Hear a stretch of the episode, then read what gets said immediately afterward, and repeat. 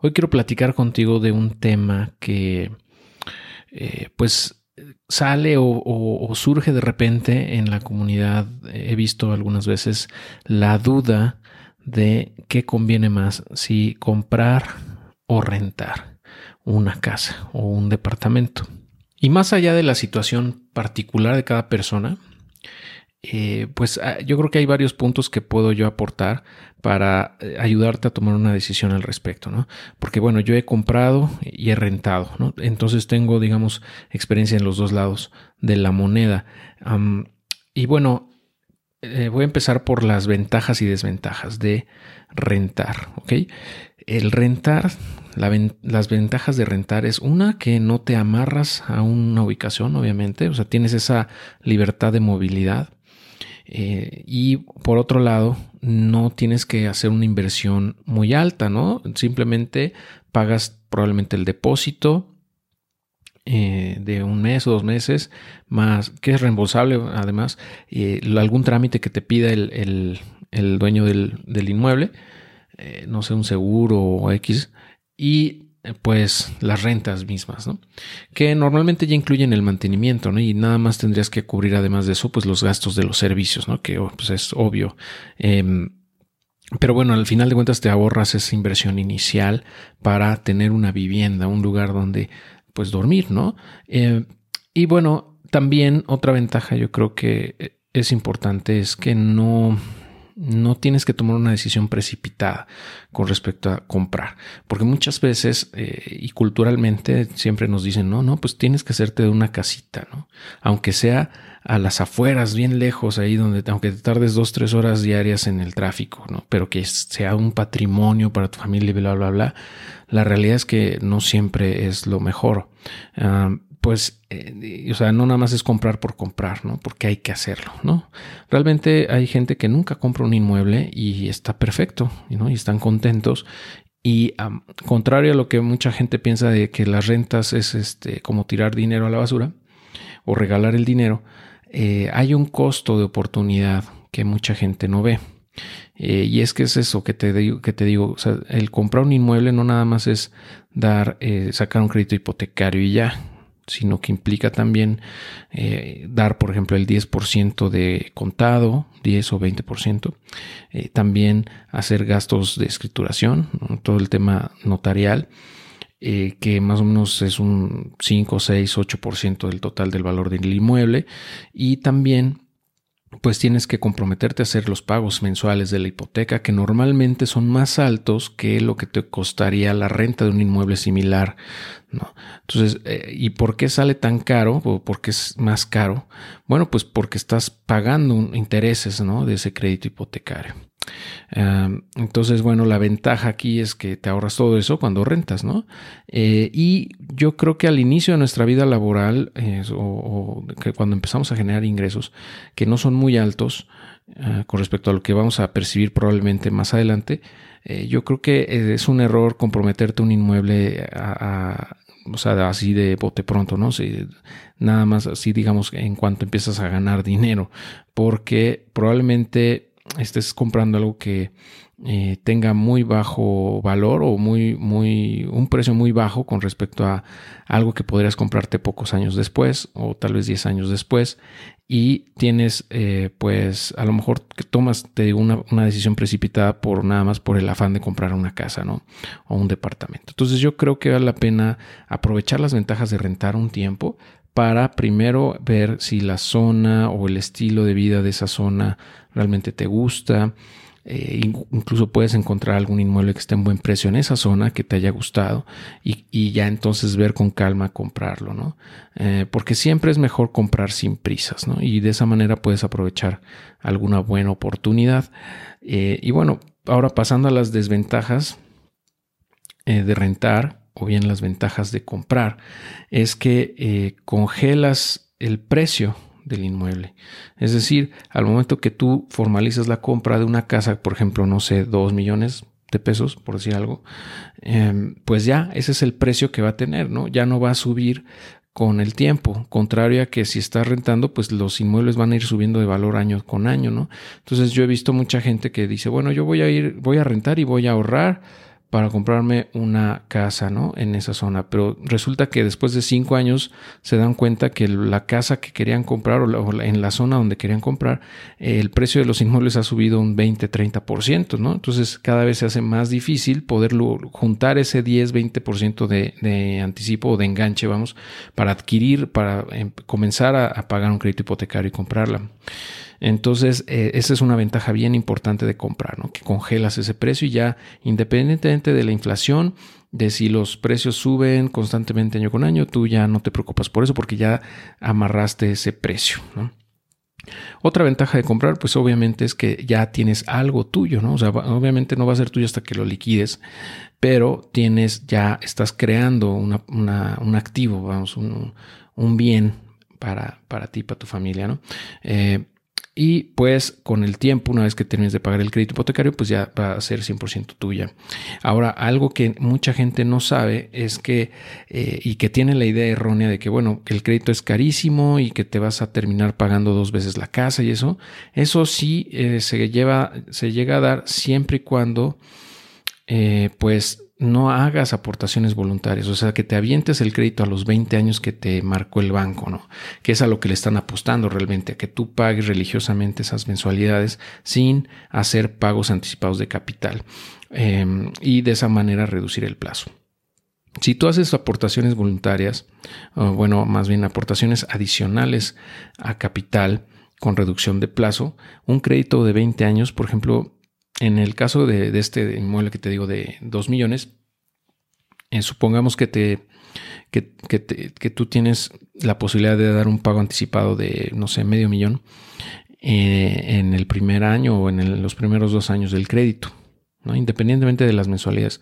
Si hicieras eso, o sea, si hicieras un pago anticipado de un 25% del valor total del crédito, eh, te estarías ahorrando, digo, aquí estoy haciendo números al aire, pero más o menos en, mi experiencia lo que, lo que he visto, te, estás ahorrando aproximadamente un 60% del, del plazo. O sea, en vez de pagarse a, 20 años, lo terminarías pagando en 8 o algo así porque durante los primeros años del crédito es cuando más intereses pagas, ¿no? Entonces la amortización es en los primeros cinco años, por ejemplo, empiezas como por el 95% de intereses 5 a capital y así va bajando muy lentamente. Eh, a través de los años. Entonces, si tú haces aportaciones voluntarias a capital, te estás comiendo todos esos meses en donde el interés era muy grande y la aportación a capital era bien chiquita. Así le hice, por ejemplo, en, un inmueble que compramos ya hace, no sé, como 10 años en donde eh, pues el, crédito era a, a 10, a, 15 años o 20 años, creo que a 15 años, sí, a 15 años. Y ah, hicimos aportaciones adicionales eh, a capital con reducción de plazo en los primeros dos años y lo terminamos liquidando en 5 años en vez de 15. Entonces, de esa manera me di cuenta que era muy viable y era muy factible y hasta incluso eh, óptimo en ocasiones sacar el crédito hipotecario y hacer aportaciones adicionales a, capital, ¿no? anticipadamente para reducir ese plazo. De esa forma tiene esas ventajas, ¿no? Amarras las dos cosas. Una, el precio ya no sube, ¿no? Porque, por ejemplo, ese inmueble que en su momento, por ejemplo, costó 2 millones, que compré, te digo, hace como empecé a pagar hace 10 años, eh, ahorita ya vale el doble, ¿no? En esos 10 años se ha eh, duplicado su valor. Eh, y eso, si yo me hubiera esperado, por ejemplo, a que, o sea, a, juntar el dinero para empezar a, pagar un crédito, pues sería ya un precio mucho más alto, o sea, prácticamente sería el doble, ¿no? Entonces hay que sopesar esas cosas, ¿no? Ahora, las desventajas yo creo que de, comprar muchas veces también es que a veces, eh, pues, estamos pagando un sobreprecio muy grande Generalmente así es en los créditos hipotecarios, porque no nada más es el interés que te cobra el banco, sino también te ensartan seguros de vida, seguros de, eh, inmueble, eh, de, para proteger el inmueble, pues, porque al final de cuentas al banco le interesa de alguna manera no perder, ¿no? O sea, ellos se protegen. Entonces, si tú te mueres, pues eh, ellos van a usar ese seguro que tú estuviste pagando para liquidar el crédito, ¿no? Eh, y si o, si, o bien si el inmueble se derrumba por X o Y razón o se incendia, lo que sea, es pérdida total, pues también con el seguro que tú estuviste pagando van a recuperar el valor de ese inmueble, ¿no? Entonces esos seguros no son tanto para uno, sino más bien para el banco, pero de todos modos los tienes que pagar, ¿no? Y es una buena lana. Entonces ahí hay que, que pues, más o menos tomar eso en cuenta, ¿no? Ponerlo en la balanza. Eh, y bueno, eh, ahora regresando un poco a lo de las rentas, muchas veces conviene más rentar que comprar, sobre todo si tienes un, costo de la renta muy bajo en comparación al precio del inmueble. Eh, ¿Qué quiere decir esto? Por ejemplo, si un inmueble, por ejemplo, de, de estos mismos 2 millones de pesos, la renta, para que digamos esté razonable desde mi punto de vista, es que la renta anual no supere el 8% del valor del inmueble. En este ejemplo sería que la renta no excediera de, a ver, vamos a hacer el cálculo, 2 millones por punto 08, Que la renta anual no superase los 160 mil pesos entonces al mes serían 13.300 pesos. Si no supera ese precio, la renta, creo que es eh, bastante decente, ¿no? Es muy, muy decente el precio de la renta. Porque, bueno, al final de cuentas ese 8% es prácticamente, o sea, un poquito más de la inflación, ¿no? Entonces ese dinero eh, le está generando muy poco retorno al, dueño del inmueble, ¿no? Prácticamente está saliendo tablas por tener ese inmueble. Eh, entonces, creo que eh, es, barato, ¿no? Ahora, si por ejemplo estás buscando rentar y te das cuenta que el, valor de la renta es de mayor al 8%, es más del 8% anualizado, eh, pues ahí cuidado, ¿no? Porque estarías pagando probablemente mucho de renta y ahí entonces ya valdría la pena cuestionar si es mejor eh, comprar un inmueble en esa zona. Ahora, eh, pues como te digo, hay muchos otros factores, pero yo creo que esos son los más relevantes. En lo personal, yo considero que si quieres hacerte de un inmueble, realmente, si tienes idea, o sea, la idea de comprar una casa, eh, no te precipites, eh, renta un, rato en esa zona en donde te gustaría vivir para que te familiarices con el entorno, veas cómo está realmente la zona, si realmente es algo que te funciona y también pues empiezas a buscar con calma alguna propiedad en esa zona, ¿no? Si es que realmente te gusta. Y ah, pues cuando sea así, pues puedes empezar a hacer el trámite y todo y de esa manera congelas el precio y haces pagos anticipados a capital, como te digo, para reducir el plazo. Entonces, eh, si logras abonar el 20%, por ejemplo, 20-25%, como te decía, de ese crédito que te dieron, pues estarías reduciendo más de la mitad del plazo, ¿no? sería, sería lo ideal, ¿no? Desde mi punto de vista, ese es el camino, según yo, eh, más, eh, mm, pues muchas veces el más adecuado para hacerte de un inmueble. Obviamente aquí pueden comentar muchas personas, no, pues no conviene, mejor rento y ahorro y invierto en remates bancarios y la, la, la.